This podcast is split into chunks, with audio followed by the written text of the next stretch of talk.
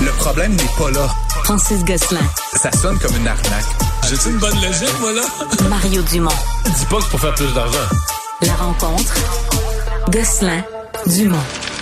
Bonjour, Francis.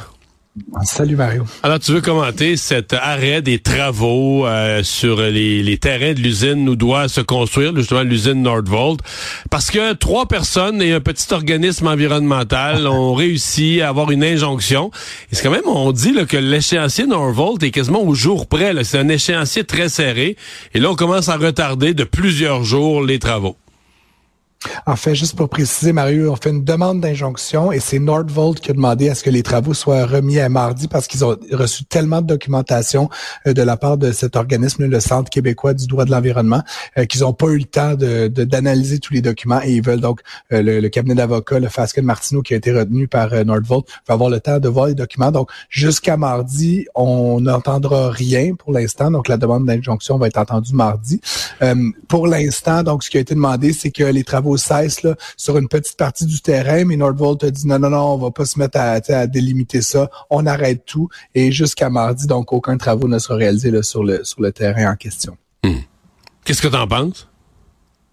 Ben, tu sais, c'est drôle parce que bon, là, on en a parlé un peu hier. Là, fait que je vais pas te refaire le même spiel que qu'on a fait à l'émission hier, mais ce que je pense, c'est que tu sais, qu'on compare ça un petit peu avec le développement immobilier, cette espèce de syndrome étrange du pas dans ma cour, des consultations publiques où 12 euh, résidents viennent euh, bloquer des projets domiciliaires. Tu sais, il y, a cette espèce de syndrome. Puis je me demande si, euh, bon, là, on verra ce que les juges décident, puis comment ça se ça se termine dans ce cas-ci spécifique. Mais je pense que de manière plus générale, Mario, il y a, il y a une opportunité au Québec. Puis pour le gouvernement Legault, là, c'est peut-être un peu moins sexy là, que des chèques de 500 dollars, mais d'avoir une vraie réflexion sur la réglementation qui encadre la mise en place des grands chantiers au Québec. Parce que comme tu le dis, un petit organisme puis trois citoyens qui sont capables de bloquer un projet de 7 milliards, c'est annoncé depuis presque un an, euh, qui va créer 4 000, 5 000, 6 000 emplois, euh, tout ça parce qu'ils veulent sauver euh, des, des animaux qui étaient pas là il y a 10 ans, parce que comme on l'a dit hier à l'émission, il y a pas très longtemps, c'était encore euh, des usines là où ils fabriquaient des armes. On faisait des bombes, quasiment, l'art de l'explosif. C'est une, euh, c'est une faune qui est à la limite, euh, importée là, qui s'est installée là suite à l'arrêt des travaux il y, a, il y, a, quelques décennies.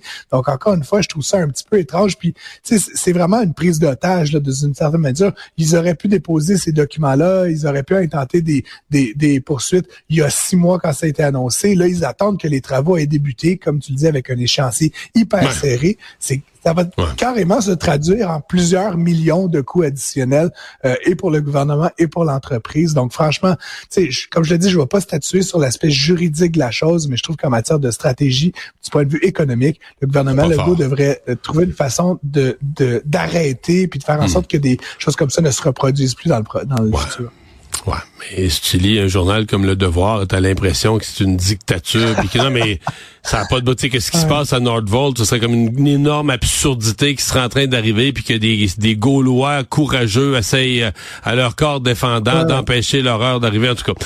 Euh, la Caisse de dépôt qui se retirerait, selon des informations, de ses investissements dans euh, l'aéroport Heathrow, un des grands aéroports du monde, à Londres. Est-ce que, mettons qu'on s'en retirait, est-ce que ça aurait été un bon placement? Un excellent placement. Mario, on a investi un milliard de dollars il y a quelques années, six ou sept ans de mémoire. Et euh, selon les livres de la Caisse aujourd'hui, ils estiment que ce placement-là vaut entre 1 et 1,5 milliard, parce que dans le fond, tu le sais, c'est pas une société cotée en bourse, donc tu ne sais pas exactement la valeur. Mais il y a eu une transaction qui a été faite euh, récemment, le groupe euh, espagnol Ferrovial qui, qui s'est retiré, donc qui a vendu ses parts. Et ça fait en sorte qu'à cette valorisation-là, les parts de la Caisse vaudraient plus de 2 milliards. Donc, on aurait essentiellement doublé le 100%, Le rendement en 6 ans, Mario, c'est mieux que le marché, on va se le dire. Oui. Euh, ceci dit, je voulais quand même signaler, c'est un peu particulier parce que bon, euh, donc on apprend que Ferrovial se retire. Et là finalement c'est comme beaucoup d'autres actionnaires qui souhaitent se retirer simultanément. Et je me demande si la caisse ultimement ne devrait pas attendre parce que c'est sûr que tu sais c'est comme n'importe quoi, autant sur le marché avec des centaines, des milliers d'actionnaires, autant dans un capital fermé comme Heathrow, si les cinq, six principaux actionnaires veulent vendre en même temps, ça baisse le prix de vente. Fini d'acheteurs, ben ça baisse le prix. Fait qu'ultimement, essaye de pas vendre en même temps que tous les autres pour essayer de maximiser la valeur de ton placement. Mais je pense que tout le monde réalise que Heathrow s'est beaucoup apprécié, surtout suite à la pandémie, et que c'est comme un peu le bon temps de passer à la caisse, euh, de, de, passer au cash, comme on dit. Fait que euh, la caisse a, mm. saisi cette opportunité-là peut-être pour se, se départir des 12 là, qui possèdent de l'aéroport d'Heathrow euh, à Londres. C'est vrai, quand on, je suis allé une couple de fois, là, quand on passe à l'aéroport d'Heathrow, on marche dans, les couloirs de l'aéroport des On dit, nous, les Québécois, on est propriétaires de ça à 12 Quand même, non, c'est pas pire. Tu devrais exiger un passe-droit à la ah, douane. Ouais, ah, je sais pas, faudrait, ouais, je, faudrait que je suis pas optimiste que ça marcherait. 12 d'ici. Oui. Euh, un responsable de la Fed aux États-Unis, là, qui s'exprime sur toute cette... Parce qu'il y a eu un gros optimisme sur les baisses d'impôts aux États-Unis, qu'on aurait peut-être six baisses d'impôts durant, à partir mm. du printemps jusqu'à Noël, durant l'année 2024. Euh, Est-ce qu'on refroidit un petit peu, là? Ben, c'est clair que c'était un petit peu enthousiaste. Moi, Mario, ce que j'avais entendu, puis tu sais, plusieurs balados que j'ai écoutés pendant les fêtes, on parlait de 3 à 6 baisses au courant de l'année 2024. Euh, c'est une, une responsable, la présidente de la Fed de San Francisco, Mary Daly, euh, qui, euh, qui, qui indique là, que finalement, calmez-vous peut-être un peu le pompon. Là. il est trop tôt pour parler de ça. En même temps, est-ce qu'il est trop tôt pour parler de baisse? Même s'il ne survenait qu'en 2025, il n'est pas trop tôt on a le droit d'en parler. on a le droit d'en parler. On a le droit d'espérer qu'elle surviennent pour stimuler l'économie à nouveau, pour que évidemment les gens à taux variable ou les gens qui veulent mm. acheter des propriétés soient plus en, mesure de, le faire. Puis évidemment en même temps, Mario, ce qu'on a vu aujourd'hui, je sais pas si tu as suivi un peu ton. Ouais, la, la bourse est partie depuis depuis ce midi, la bourse est partie ben, folle en après-midi là. Hein? C'est pas une grosse hausse ultimement dans la journée, mais ça reste que ça fait quelques jours consécutifs où la performance est plutôt bonne. Et donc, ce qui est intéressant, c'est que là, le S&P, l'indice euh, principal aux États-Unis, le S&P 500, euh, un peu conduit par les titres technologiques et possiblement par un enthousiasme autour des taux d'intérêt, a atteint son record qu'il avait atteint euh, à, pareille date, un petit peu à mi-2022. Et donc, on est revenu au niveau le plus haut, un petit peu en dessous de 5 000 dollars pour ces, ces 500 titres. Les espoirs de l'intelligence artificielle, je pas si c'est une ballonne qui va se dégonfler, mais on disait en 2023, c'est l'année de l'intelligence artificielle.